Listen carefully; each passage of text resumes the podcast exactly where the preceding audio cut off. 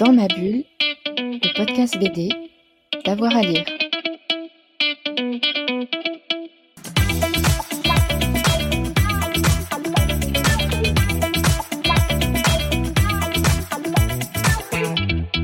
Bonjour à tous et à toutes, bienvenue dans ce nouvel épisode de Dans ma bulle, votre podcast 100% BD avec avoir à lire. Aujourd'hui, eh bien, c'est euh, science-fiction avec un album qu'on a beaucoup aimé, c'est La Voix de Zazar de Geoffroy Monde. Il est l'invité euh, de Fred Michel pour nous parler de cette grande aventure spatiale et humaine où se côtoient absurde et schizophrénie. Bonjour Geoffroy Monde. Salut.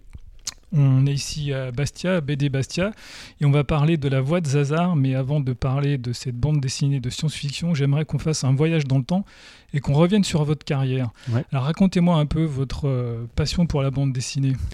Elle, est, Euh, elle est née euh, très précocement. Ouais, c'est ça, ouais. J'ai fait de la BD tout, tout petit, assez... Enfin, les plus vieux souvenirs de dessin que j'ai, c'est faire de la BD. Donc, c'est assez ancien, ouais. Et vous faisiez déjà à quel âge votre première vraiment bande dessinée? Parce que moi j'ai vu quelques, quelques extraits, c'était déjà très Ben, poussé. Ouais, ben, je, je sais que c'était en primaire. Euh, j'ai des amalgames de souvenirs, d'idées qui m'étaient venues avec des copains. Et je sais que les BD qui illustrent ces idées-là existent. Et j'ai l'impression que c'était au CPCE1. Donc, euh, ça doit être de cette époque-là, quoi. Et c'était... euh, le héros s'appelait Geoffroy. C'était donc moi, le héros de, des BD. Et il avait une sorte de coiffure à la Bart Simpson. C'était le design, c'était ça. J'étais fan des Simpsons euh, quand j'étais tout petit. Et, euh, et voilà, et les idées, je me rappelle très bien raconter avec un copain en cours de récré. euh, ah ouais, c'est un duel de de cow-boy et le type il tire au pistolet mais c'est un pistolet à bouchon mais le bouchon va quand même toucher le nez de l'autre cow-boy et ça l'assomme et on était explosé de rire à l'idée et il y a une BD de ça qui existe donc je dirais que c'est à cette époque-là que ces premières BD ont été faites et c'était de l'humour en général euh, une ou deux pages comme ça une petite histoire comique avec une chute euh, c'était ça mon, mon délire quoi Et vous les avez conservés? Ouais, ces BD-là, je les ai encore, ouais. C'est grâce aussi aux soins de ma mère, bien entendu, qui gardait de côté euh, tout ça. Et vous les avez fait lire à l'époque à, à vos parents, à vos camarades Ouais, mes parents, je suis même pas sûr au final que je les faisais trop lire à mes copains, mais je pense que si, j'en ai peut-être juste pas le souvenir. Mais oui, en général, euh, le public, c'était juste deux personnes, mes parents euh, et ma, ma grande sœur peut-être des fois. Et ensuite, qu'est-ce que vous avez fait? Vous avez fait une école particulière? Euh, bah, j'ai fait une école particulière dans le sens où euh, après le bac j'ai fait une fac d'art plastique, Euh, mais elle n'était pas particulièrement euh, orientée BD dans tous les cas. Enfin, c'était pas une école pour faire de la BD, c'était clairement une école pour aller dans d'autres directions euh, créativement et artistiquement. Voilà, mais c'est tout. Ce que j'ai fait une fac d'art plastique à Saint-Étienne jusqu'au master 2, donc 5 ans.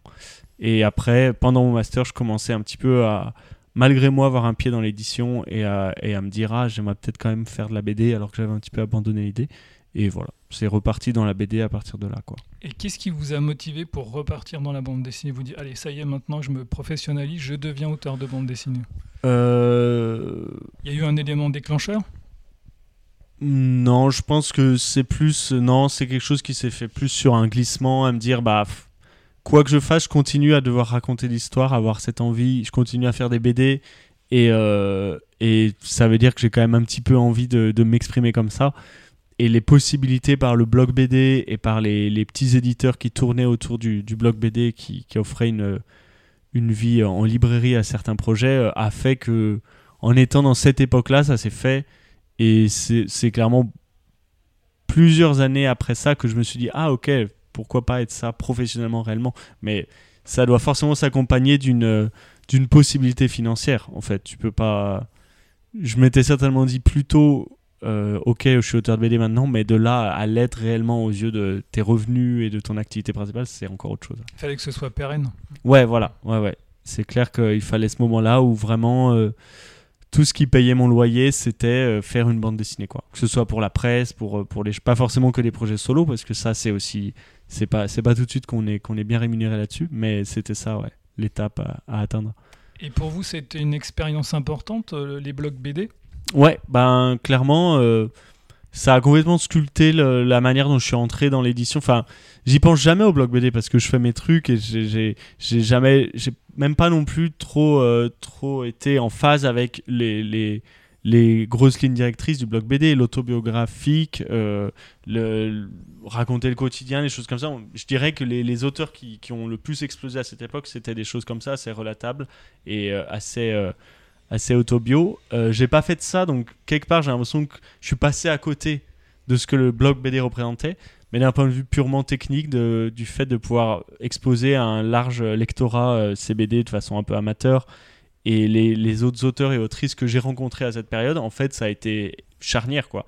Littéralement, euh, une autre autrice qui s'appelle Hello Sterve, qui était euh, à la même époque que moi, qui a le même âge que moi, et on s'est rencontrés à cette époque à faire nos BD absurdes, etc. Maintenant, c'est ma copine et on a un bébé.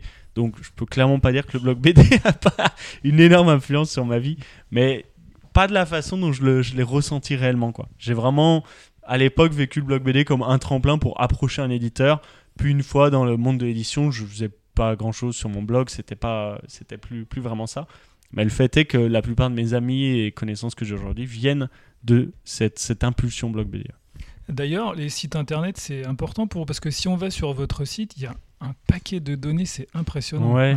Ouais, j'essaie de le mettre votre à jour. carrière et euh, on a l'impression que vous passez votre temps à mettre à jour. Il y a plein d'informations sur vos, différentes activités de musiciens, de ouais. d'artistes, de créateurs. Il y a plein plein de choses. Maintenant, j'en suis à essayer de le mettre à jour juste une fois par an. Ce Je suis est- impressionné moi en tout ce qui est quand même suffisant. Et je suis vraiment très régulièrement à me dire est-ce que je continue à payer ce nom de domaine C'est stupide et tout.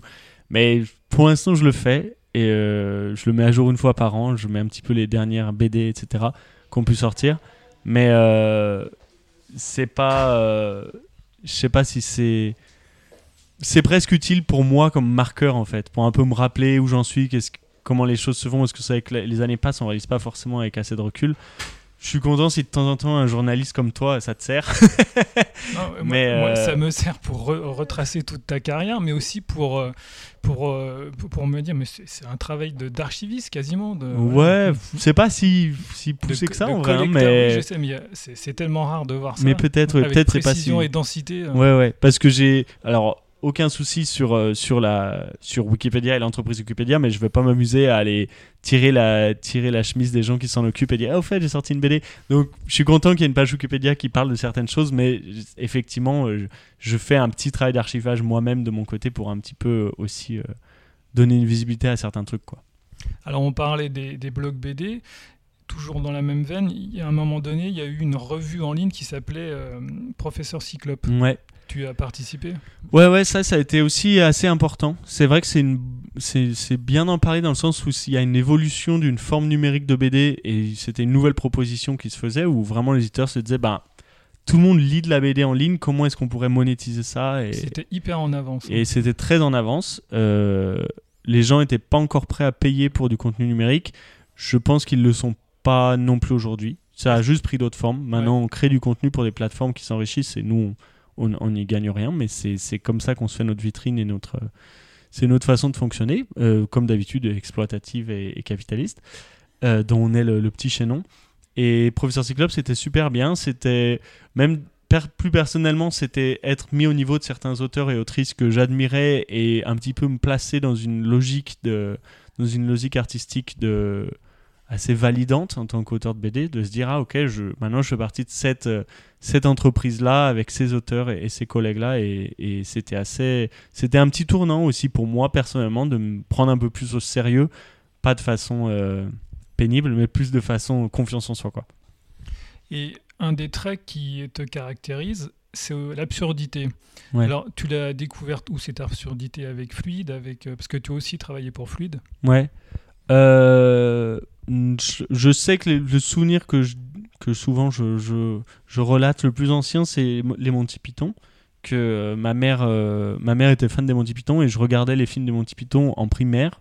Donc je sais que déjà à cette époque, on adorait ça et on avait des private jokes entre nous autour des films. Donc j'imagine que clairement ça, me parlait et je- j'en comprenais les enjeux. Et assez vite, c'est vrai que dans les BD d'humour que j'ai pu faire, elles étaient teintées de cet humour-là absurde.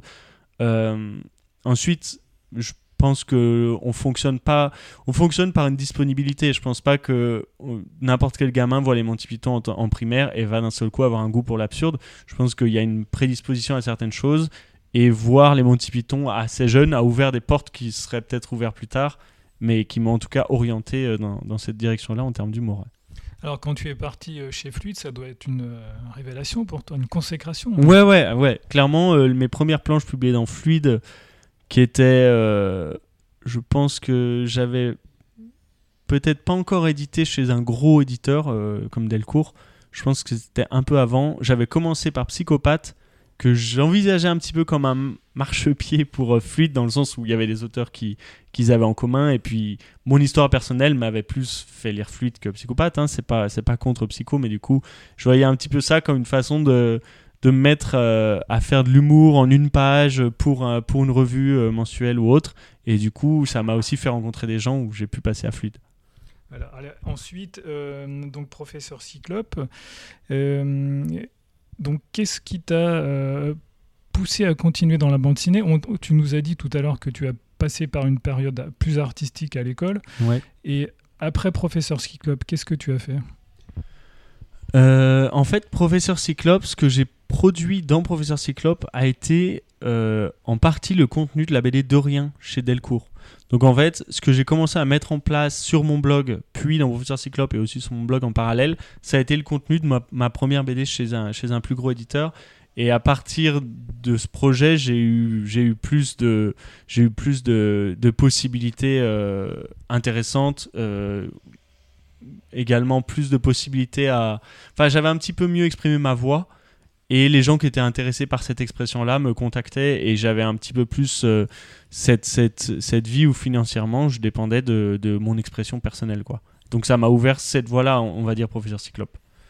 Ouais, C'est une belle ouverture quand Ouais, même. carrément. C'est clairement euh, ce que j'ai toujours souhaité. J'ai jamais, j'ai de toute façon toujours fonctionné comme ça, à faire mon truc et à me dire s'il faut que ça rencontre son public ou l'éditeur qui est intéressé par ça, ça le fera et, et voilà, euh, un petit peu persévérer dans une direction et puis ça, ça a effectivement payé euh, au bout d'un moment, bah, pas tout de suite, mais au bout d'un moment. Il faut être patient. Il faut être patient. Il faut. Moi, j'ai eu la chance de pouvoir de, de pouvoir faire du graphisme et être payé assez ok euh, avec ça. Enfin, je veux dire, n'importe qui qui a un salaire dirait que j'étais pas payé ok, mais je veux dire par rapport à mon échelle de dessinateur, de pouvoir vivre avec euh, avec ces, ces capacités que j'avais en, graphisme. À, moi, je m'étais auto-formé avec Photoshop et tout. C'est là-dedans qu'on fait nos BD souvent, donc on sait s'en servir et des fois on trouve nos petits boulots comme ça quoi. Donc j'avais la chance d'avoir de plus en plus de possibilités euh, locales pour avoir des contrats de graphisme qui me faisaient durer.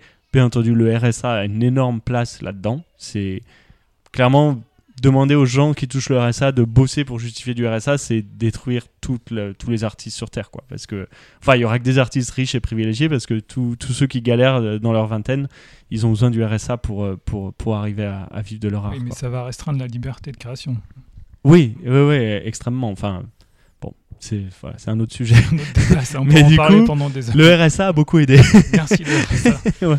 Alors, une autre chose qui te caractérise particulièrement et que j'aime beaucoup, c'est qu'à chaque bande dessinée, quasiment, carrément, tu changes de trait, de style graphique. Ouais, ouais, ouais, c'est vrai que c'est une, euh, c'est une ambition euh, créative de. En fait, j'aime, j'aime dessiner dans la mesure où, où le dessin me, me procure une impression de créativité, de nouveauté.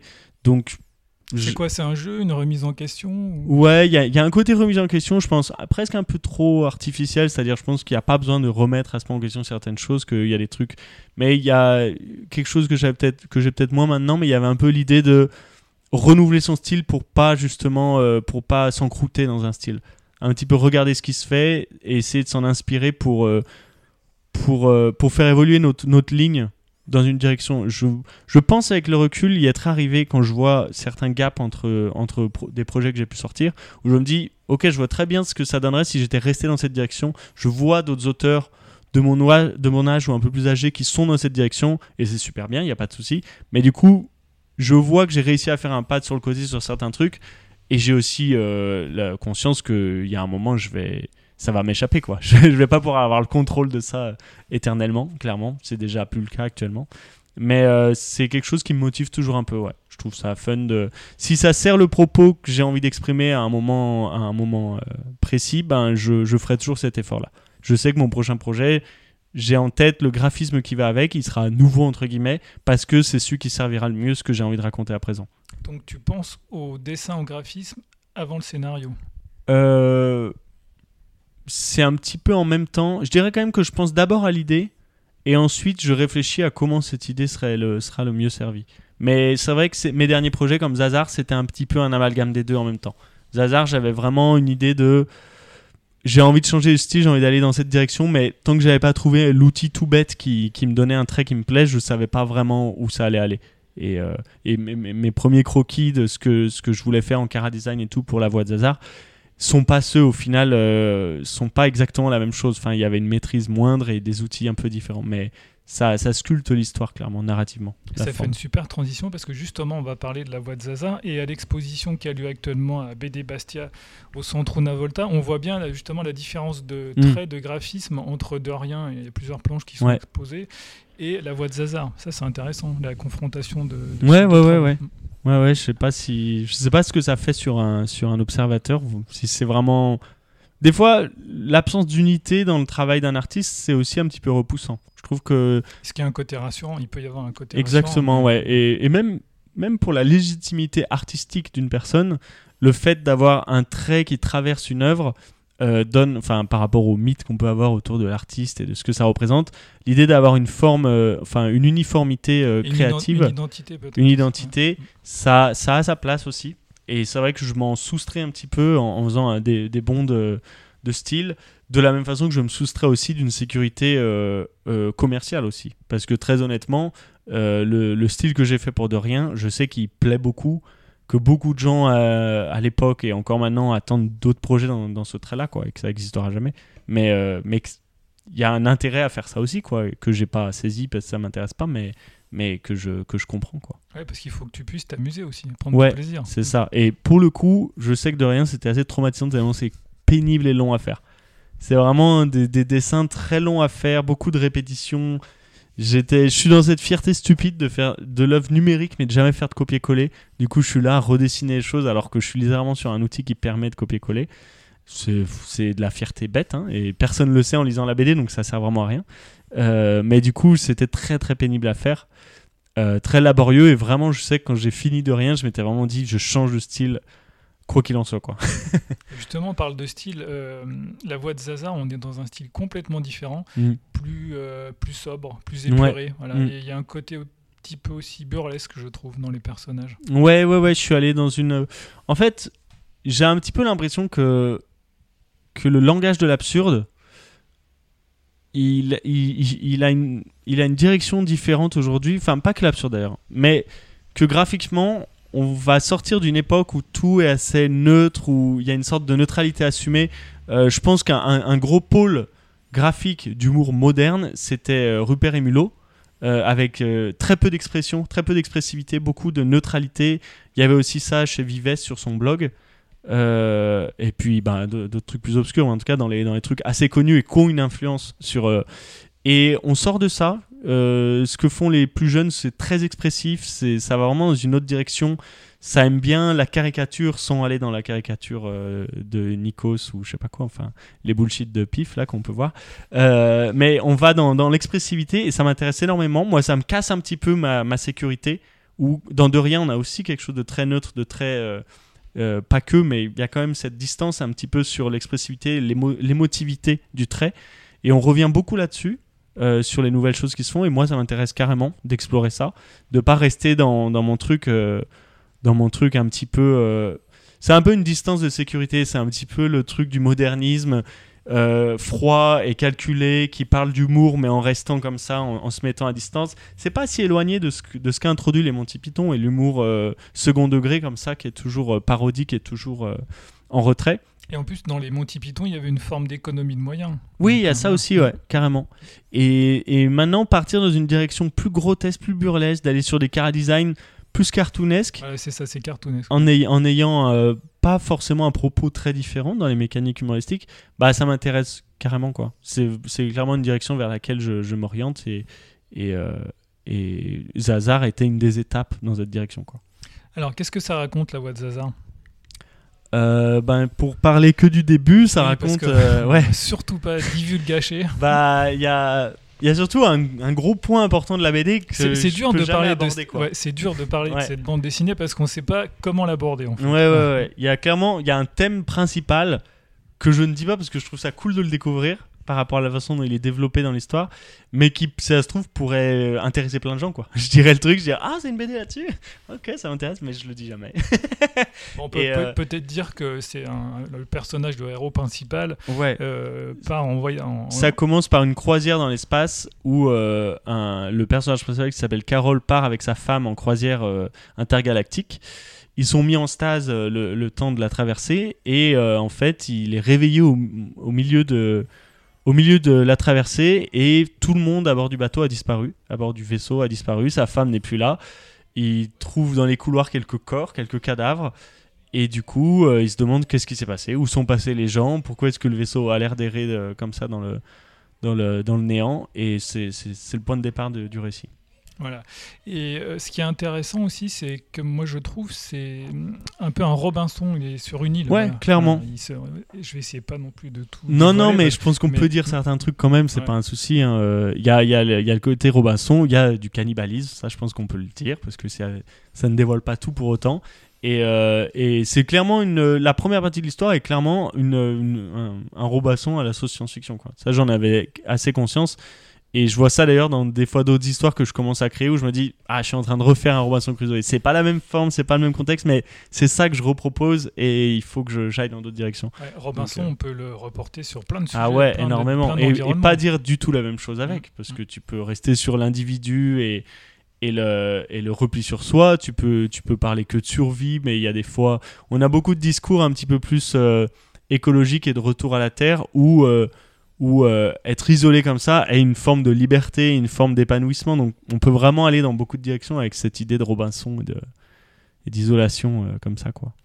Et moi, ce qui m'a marqué aussi dans le début de cette bande dessinée, c'est le caractère angoissant.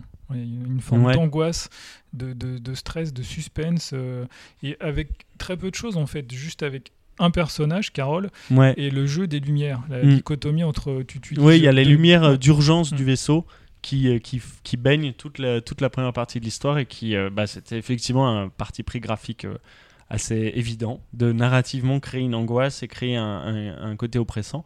Donc euh, c'est sûr que quand ça a marché chez le lecteur ou l'actrice, je suis ultra content. Parce que Et d'ailleurs, un- on retrouve euh, cette, euh, cet outil, j'ai envie de dire graphique, sur Ouais. la couverture.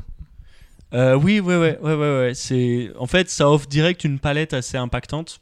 Et du coup, c'est vrai que quand on a réfléchi avec Atrabil à, à la direction pour la couve, euh, c'était assez évident que c'était quelque chose à exploiter, quoi. Tu as travaillé sur plusieurs couvertures, justement Ouais, euh, plusieurs, bah, pas poussés parce que je suis pas le genre à faire des trucs ultra poussés en mode euh, laquelle on choisit, vraiment des brouillons. Mais il y avait, il y avait quand même plusieurs directions assez différentes. Et c'était pas évident. Et moi, j'avais quand même une préférence pour autre chose. Mais je suis assez content qu'Atrabil ait, ait- ait plus, euh, ait plus exprimé sa préférence parce que j'avais autre chose d'un peu plus facile, on va dire.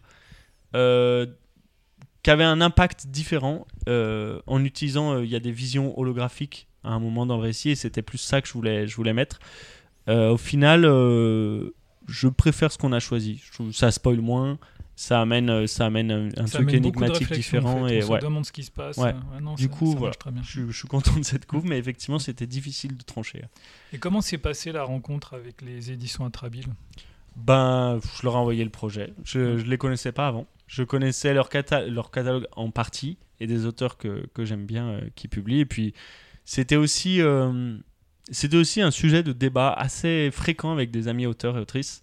À dire, euh, ils avaient une idée de mon projet, ils disaient avec qui je le fais. Et du coup, c'était toujours les mêmes qui ressortaient, des Atrabile, quoi. Et c'était. euh, ouais, c'est vrai qu'Atrabile serait sûrement les mieux pour faire ça, mais je les connaissais pas personnellement. Mais j'avais des bons échos des gens autour de moi et je voyais également ce qu'ils publiaient. Et je me suis dit, c'est vrai que s'ils comprennent la direction dans laquelle je veux aller, si- s'ils adhèrent à mon délire, bah, ça peut être assez cool de faire ça avec eux, voire très cool. Et donc, effectivement, quand je leur ai proposé et qu'ils étaient emballés, j'étais super content parce que je me suis dit, trop bien, je vais être accompagné par des gens en qui j'ai déjà un peu confiance dans leur vision éditoriale. Donc, euh, je pense que ça va être une collaboration qui sera, qui sera riche. quoi. Même au niveau de l'objet, c'est un super bel objet. ouais, ouais, ouais. Ça, ça c'est aussi un critère important. Je savais qu'il faisait des beaux livres. Donc, euh, c'était cool. Tu parlais aussi hum, d'hologramme. Ouais, On parle Ouais. d'hologramme dans la, dans la bande dessinée. Et moi, j'ai envie de faire un, un petit pas de côté en parlant de, de l'intelligence artificielle. Parce que c'est quelque chose qui est un petit peu lié. Je ne vais pas non plus tout dévoiler. Qu'est-ce que tu penses de l'intelligence artificielle, toi? C'est un Euh, danger? C'est un super outil ou... Ben, je pense que, ben, je pense que c'est une, c'est une révolution euh, qui, comme toutes les révolutions, va avoir des super avantages et va avoir des, des, des conséquences désastreuses, quoi. Être toutes les révolutions qu'on a eues, on peut en voir le bon côté, le frigo, euh, c'est un super truc pour la conservation des aliments, mais ça a aussi facilité euh, un capitalisme et une consommation qui, qui détruisent la planète. Donc, tu as envie de te dire, il y a un progrès d'un côté, mais pas de l'autre. Clairement, ça va être la même chose avec l'IA. Et ça, l'impact va être 100 fois plus violent. Parce qu'on sait, je sais déjà, et on sait tous dans notre profession qu'on devient, euh, on devient des acteurs, euh, euh, euh, je sais pas comment dire, dispensables. On va le devenir très, vite, comme, euh, toute expertise de métier. Pendant le siècle dernier, l'industrialisation a, fait disparaître plein de métiers ouvriers, etc., et, et manuels, et nous, ça va être le cas. Le, fait que le, le, le gros de la population n'a pas de souci de se fournir chez Ikea et pas d'aller voir un artisan, euh, c'est lié à plein de choses, notamment parce qu'on n'a juste pas la thune d'aller voir un artisan, et c'est lié au fait que, enfin, ça prouve que les gens sont prêts à consommer quelque chose euh, distribué à grande échelle et n'ont pas de souci avec ça. Et nous, notre métier euh, de d'auteur de BD est- va être soumis à la même pression, c'est sûr, quoi. Et se pose aussi la question du droit d'auteur. Oui, oui, ça c'est encore sur, sur le sujet uniquement de nous et de la création. Il y a effectivement le fait que c'est des IA qui sont entraînées uniquement sur le travail de vraies personnes et que ces personnes ne, ne voient pas un seul, euh, un seul centime euh, de, de l'exploitation qui est faite de leur travail. Donc ça c'est un autre problème que, que j'espère sincèrement sera réglé. Enfin, c'est quelque chose qui peut faire l'objet d'une régulation. C'est pas que- ça, voilà. Il ça me paraît pas impossible. Ça comme beaucoup d'outils, il faut que ce soit encadré. Exactement. Donc je pense que l'IA, encadrée ou non, va changer complètement nos, nos, nos modes de vie et va clairement euh, créer des nouveaux problèmes en en résolvant d'autres. Euh, mais en ce qui concerne la petite bulle des auteurs de BD des illustrateurs, si on régule le truc, c'est un outil qui est ultra bien. Donc euh, moi, je, je- enfin, le truc est là et les gens veulent l'utiliser, on va pas du tout l'arrêter. Donc l'idée, c'est de- d'encadrer l'outil, quoi, si possible. Et la science-fiction, c'est un genre que tu aimes particulièrement? Ouais, euh, ensuite c'est un genre que. En fait, il a la facilité de, permettre de créer des univers et des choses. Et j'ai un petit peu envie de m'éloigner de cette facilité euh, parce que.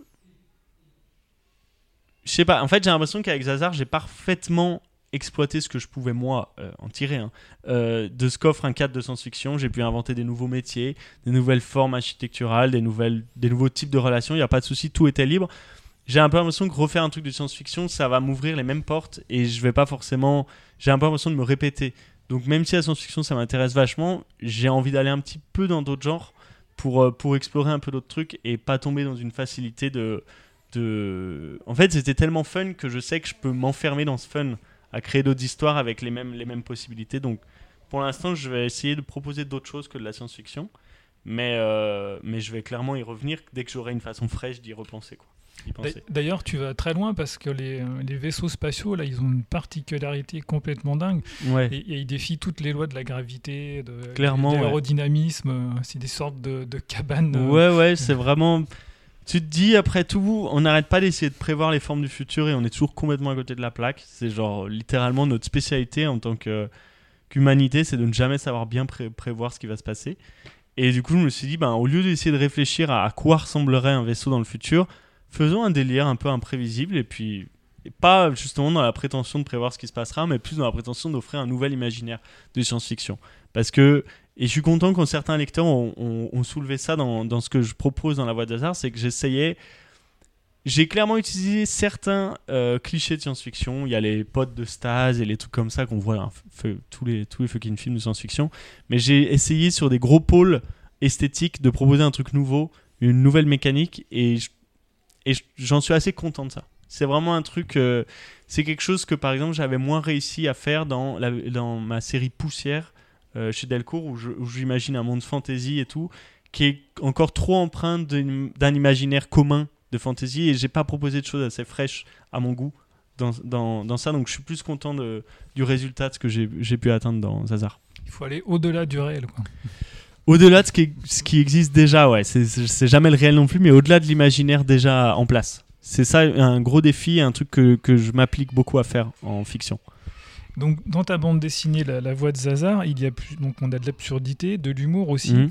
Et un des thèmes prédominants pour moi, c'est la culpabilité, la, la Ouais. question de la culpabilité. C'est une thématique qui, qui te questionne? Euh, Ouais, mais je l'ai un peu prise de façon. euh, En fait, c'est un peu.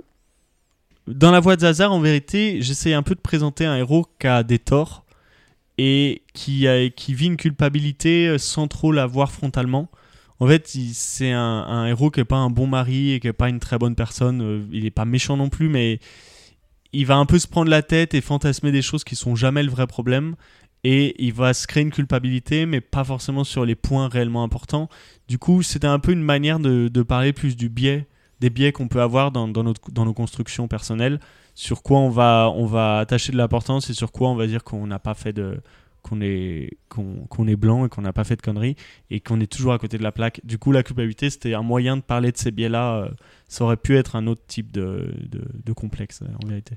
Et on peut se dire aussi comment nous, on aurait réagi par rapport à, à la place de Carole. Oui, oui, Mm. c'est sûr. C'est c'est difficile d'imaginer qu'on aurait fait autre chose que ce qu'il a fait. Euh, Voilà, Pour de la survie pure, il a accès à un corps euh, bien conservé, ben le manger me paraît pas absurde quoi. Du coup, effectivement, ensuite c'est plus est-ce qu'on aurait vécu la culpabilité de la même façon? Je pense qu'on peut très bien d'un point de vue cartésien se dire bon bah il fallait que je survive, il y a de la viande morte qui est là, euh, où est le problème quoi?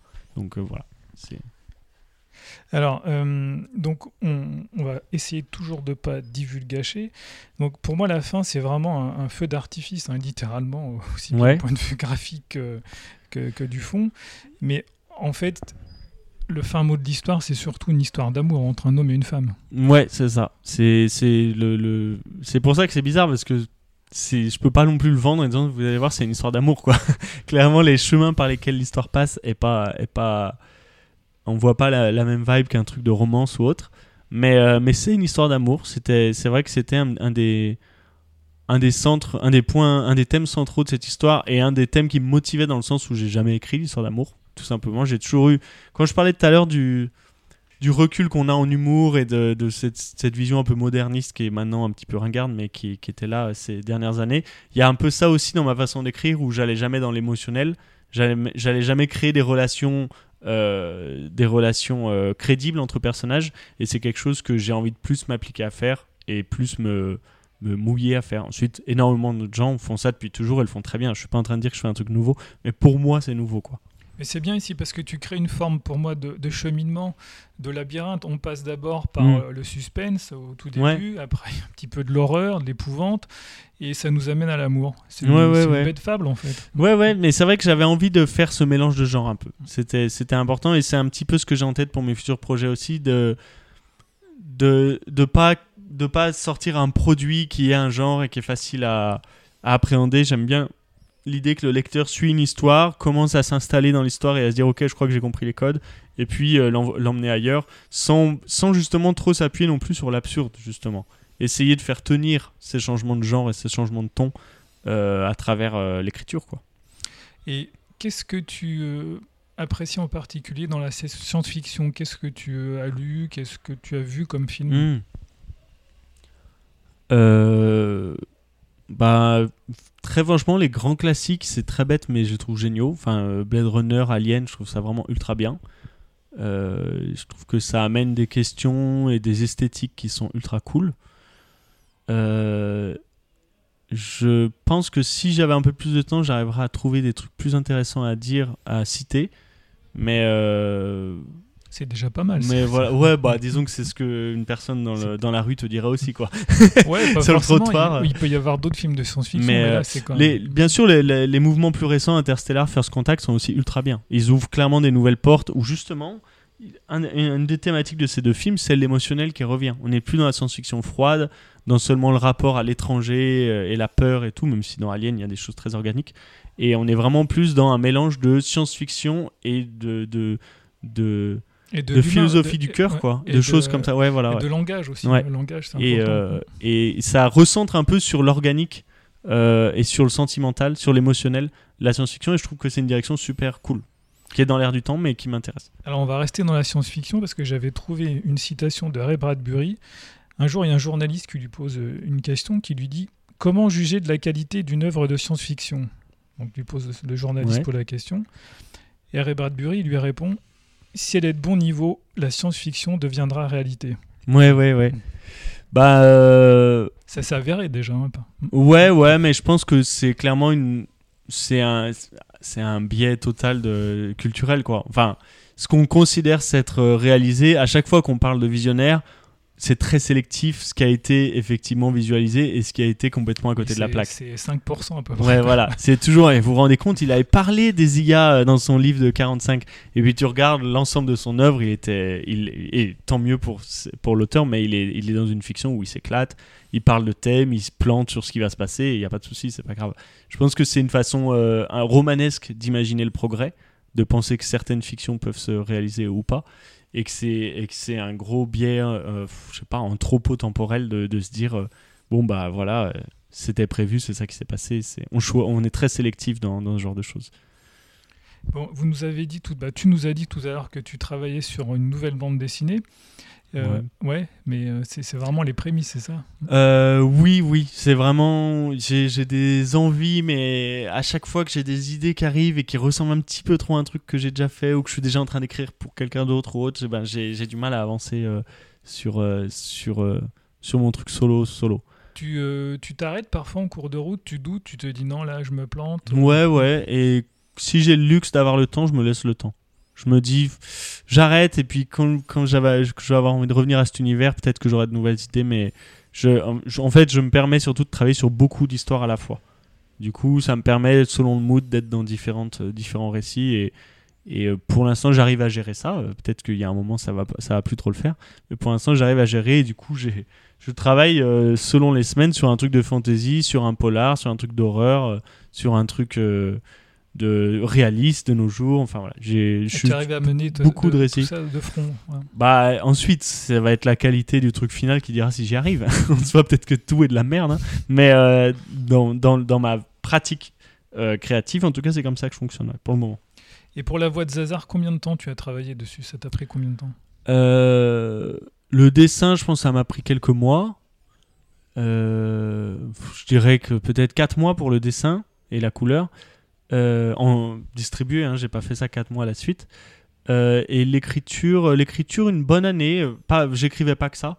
Donc c'est aussi, comme je disais à l'instant, j'écris beaucoup de choses à la fois. Mais je pense que ça, c'est quand même le temps mort entre deux sessions d'écriture compte dans l'écriture. Et du coup, je pense que ça m'a bien pris une année de de trouver des nouvelles directions, des nouvelles pistes. J'a- J'avais beaucoup d'images euh, de scènes en tête. J'avais le, moment où il est sur la planète à, essayer de... Ça, je l'avais assez tôt dans l'histoire, mais je savais pas comment il en arrivait là, ni à l'aide de quel protagoniste ou de quelle mécanique euh, narrative. Donc, euh, ça a été une année de, relier des points importants que j'avais. À la fin, des fois, d'en supprimer parce qu'ils étaient superflus ou ils étaient plus d'actualité par rapport aux nouvelles thématiques que je voulais aborder. Mais assez, c'était assez long et j'aime assez dans Hazard la façon dont il y a, il y a ces sauts de genre et ces sauts de. Et je pense que ça se fait aussi sur la, la longueur d'écriture. En fait, comme on change d'état d'esprit, six mois plus tard, on pense plus les mêmes choses, on n'est plus dans les mêmes trucs. Amener cette nouvelle vision à une même œuvre qui avait déjà été entamée, je trouve ça intéressant. Parce que ça crée un truc clairement moins digestible, moins, euh, euh, moins digeste, pardon, moins accessible peut-être, mais ça crée une forme souvent nouvelle de narration parce qu'on est dans une autre direction pendant un chapitre qu'on n'aurait pas imaginé euh, à l'écriture du premier six mois plus tôt. Quoi. C'est pour ça qu'il faut se laisser du temps. Ouais, c'est important. Si on a le luxe de pouvoir le faire, c'est important d'avoir du temps pour créer. ouais. Et comment tu as travaillé Outils numériques ou traditionnels Ouais, numérique, ouais. Mm. Ouais, ouais, numérique. Je, je, je, je m'étais. je cherchais un style de, de brush, un brush un petit peu plus euh, texturé. Et quand je l'ai trouvé, je me suis dit, ok, ça va être avec ça que je dessine ma prochaine BD. Je savais pas forcément encore que ce serait hasard, mais je me suis dit, là, ce trait, j'adore, c'est pété, j'aime bien le côté là. Je vais aller encore dans un autre truc pour le prochain projet, mais, euh, mais c'était une étape que j'ai bien aimé. euh, j'ai bien aimé passer par cette étape. Pour toi, ça a été une révolution, le numérique travaillé en numérique Euh, oui, mais j'ai quasi jamais fait de tradi, donc Ouais. j'ai un peu toujours baigné dans cette révolution. Mais je considère par rapport à l'histoire de notre métier que c'est une révolution, ouais, clairement. Et comment tu as procédé? Tu as fait des, des, des crayonnés avant? Comment tu, comment tu travailles? Non, non, je fais. En fait, je storyboard souvent par scène, donc une, une scène qui dure 4 ou 6 pages. Bah, je vais la dessiner grossièrement, euh, page par page, en me disant bah, je pense qu'en haut, il y aura d'abord une grosse case qui montre ça, puis une petite, puis machin. Je mets mes dialogues, souvent au propre, je mets mes textes au propre. Et, euh, et ensuite, je dessine direct au propre. Là, enfin, typiquement pour Zazar, le trait et l'esthétique envisagée permettaient de, de passer assez vite au produit final. C'était pas un truc où j'avais besoin de 1000 traits de crayonnés ou autre. Très bien. Bon, bah, écoute, merci, c'était passionnant. À très vite, j'espère. Bah, merci à toi. Merci Geoffroy. Salut. Voilà, on espère vous avoir donné envie euh, de lire cet album La Voix de Zazar. On se retrouve euh, très vite pour un nouvel épisode pour euh, Dans ma bulle, votre podcast 100% BD. Bonne journée à tout le monde. Dans ma bulle, le podcast BD, d'avoir à lire.